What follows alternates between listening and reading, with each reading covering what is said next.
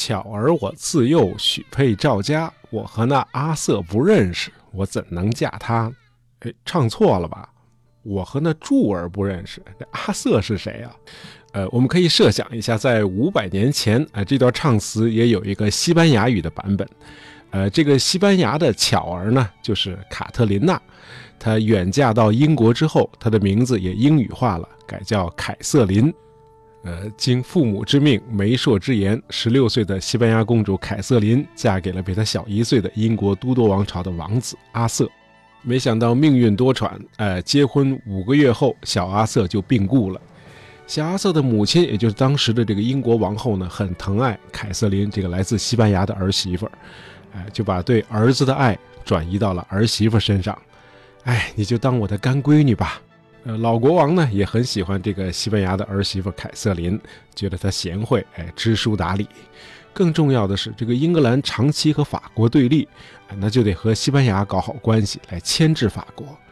于是，这个老国王亨利七世就向西班牙女王伊莎贝拉建议：，呃，这个阿瑟虽然不幸病故了，可是我还有一个小儿子，呃，和我的名字是一样的，也叫亨利。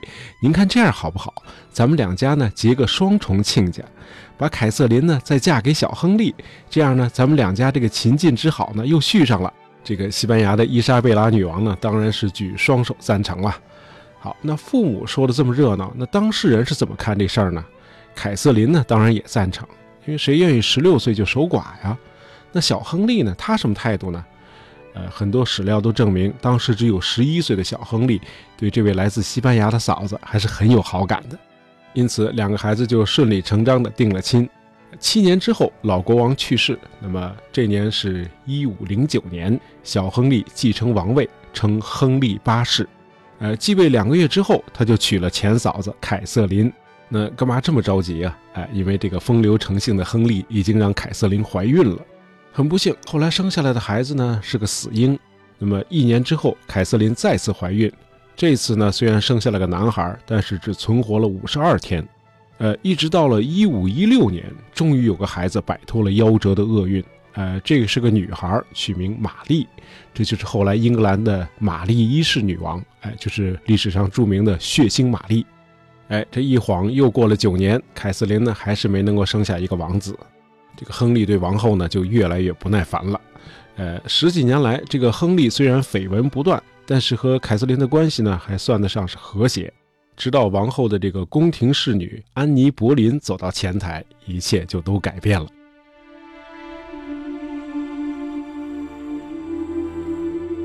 那这位宫廷侍女安妮·柏林呢？呃，在法国受过教育，哎，在当时就算得上是代表了先进文化的发展方向啊，优雅、高贵、时尚。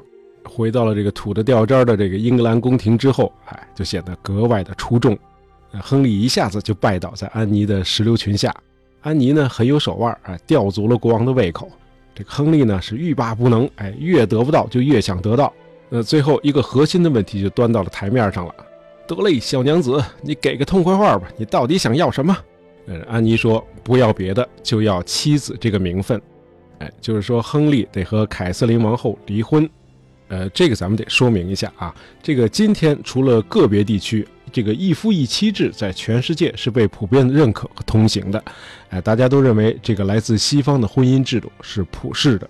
但是在16世纪，哎，只有犹太教和基督教的文化圈里才实行一夫一妻制，因为犹太教和基督教有个共同的教义，哎，就是上帝起初呢就造了两个人，一个亚当，一个夏娃，啊，一个当丈夫，一个当妻子。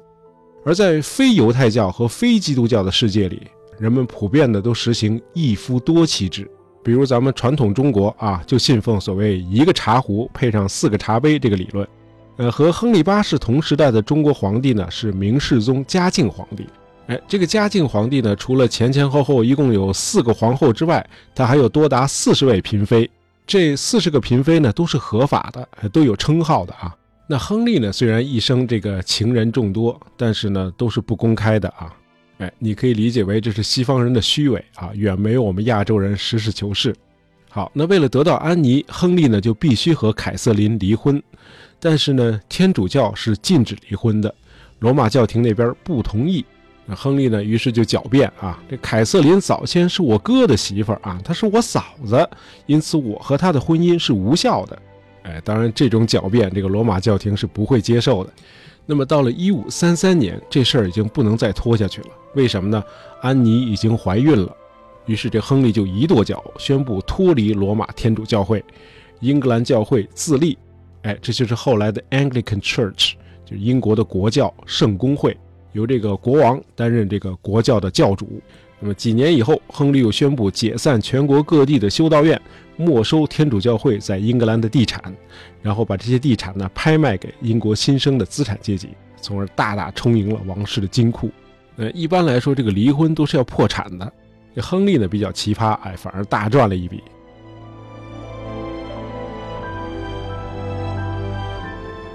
好，有这么一个老生常谈，这个婚姻呢是爱情的坟墓。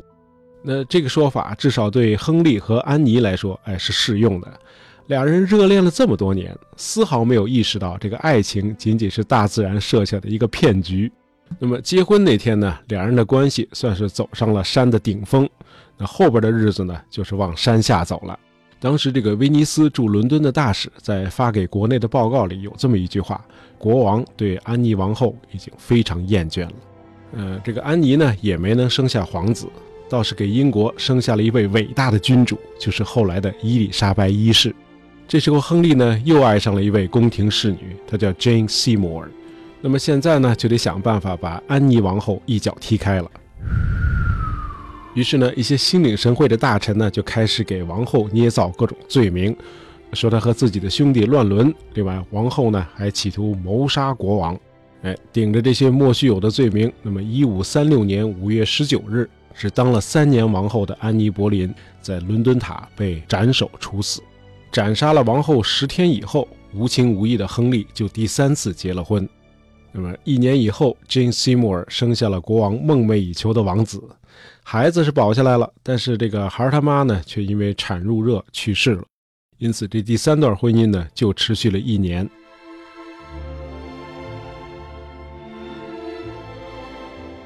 呃，亨利的第四段婚姻呢，更短，不到半年。呃，这是一段政治联姻，是亨利当时的宠臣克伦威尔一手操办的。呃，照理说，这个克伦威尔呢很有政治手腕啊，当初就是他帮着亨利和这个罗马教廷决裂，拥立亨利为英国的教主，没收天主教的地产，让英国的王室大赚了一笔。但是这次政治联姻呢，这个克伦威尔却失手了。呃，克伦威尔一直致力于与这个欧陆结盟，那么找来找去呢，就在德意志的这个 u l i c h c l e v e r b e c k 哎，这个小公国呢，找到了一位公主叫安娜。呃，这个 Ulrich Kleverberg 这个小公国在哪儿呢？哎，就在德国这个北莱茵威斯特法伦州，哎，就现在这个杜塞尔多夫那一带。呃，那会儿呢没有照相机，那亨利呢只能看到这个安娜公主的画像，估计是这个 PS 这个美图秀秀做的有点过了啊，把这个安娜公主画的太漂亮。等到这亨利一见到真人，哎呀，立刻大失所望。Oh no！哎，当然出于政治目的，这个安娜公主呢还是当上了王后。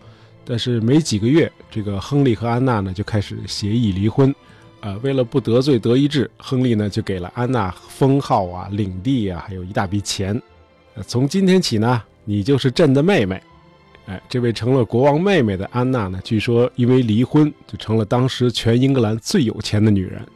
我安娜这个人呢，人非常善良。呃，离婚之后，对亨利的孩子们呢，仍然视同己出啊，一直保持着很好的关系，孩子们呢也都很喜欢他。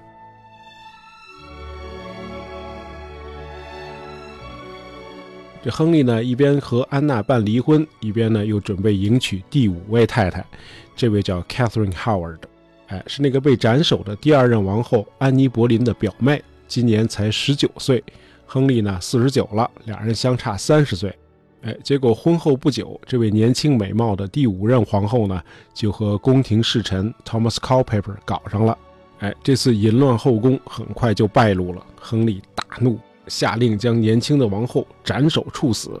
哎，这是命运的捉弄。这个 Catherine Howard 和她表姐是同一个下场，唯一的区别呢是表姐的罪名是捏造的，但是 Catherine Howard 在刑场上的这个临终遗言是：“我以王后的身份处死。”但是我更希望作为 Culpeper 的妻子而死。哎，显然国王说他犯通奸罪，还真没冤枉他。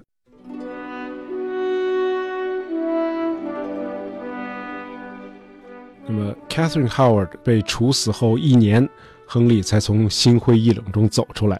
他又迎娶了第六任，也是最后一任王后，Catherine Parr。好嘛，六位皇后有三位都叫凯瑟琳。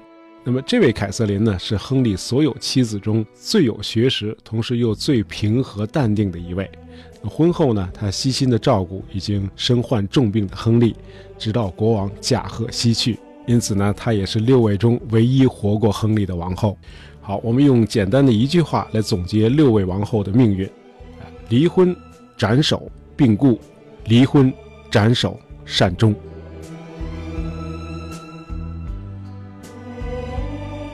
那么这个故事给我的感受就是，和其他人一样啊，亨利也是被这个欲望这种内在的驱动力驱使着。用大白话说就是，我想要这个，哎，我还想要那个。那么表现在亨利的身上呢，就是他的性冲动和对生下一个健康的王位继承人的渴望。哎，于是由这个躁动不安引发的一场场闹剧就接二连三的上演，收场又上演，耗尽了亨利的一生。其实，如果把时间和精力更多的放在治国上面，这个亨利的历史地位会比现在的位置要高很多。那么，客观的讲，这个亨利八世呢，是一位雄才大略的君主。他在位期间，这个英国的圈地运动已经如火如荼了。呃，亨利呢，利用他和罗马教廷决裂这个契机，让克伦威尔没收大量的教会地产，变卖给这个资产阶级新贵族。哎，或多或少的就缓解了这个羊吃人的社会矛盾，同时呢，又促进了英国资本主义的发展。呃，另外呢，亨利还是英国的皇家海军之父。他刚继位的时候，英格兰全国只有五艘战舰；等到他驾崩的时候，皇家海军已经有五十艘战舰了。在普斯茅斯港，亨利下令修建了第一个海军船坞。他还颇有远见的，于1546年创建了海军部，成了个世界首创。哎，那这一切都为后来英国称霸世界海洋三百年奠定了基础。